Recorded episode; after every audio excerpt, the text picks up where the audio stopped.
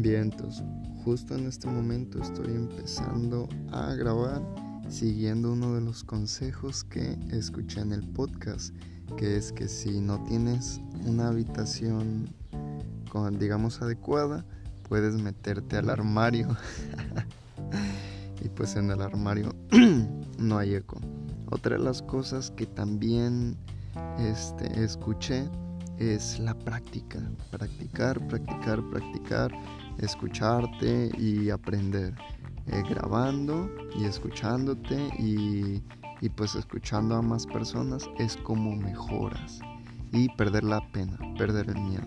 Eso porque personalmente al comienzo y ahorita lo pienso y es como medio complicado soltarte.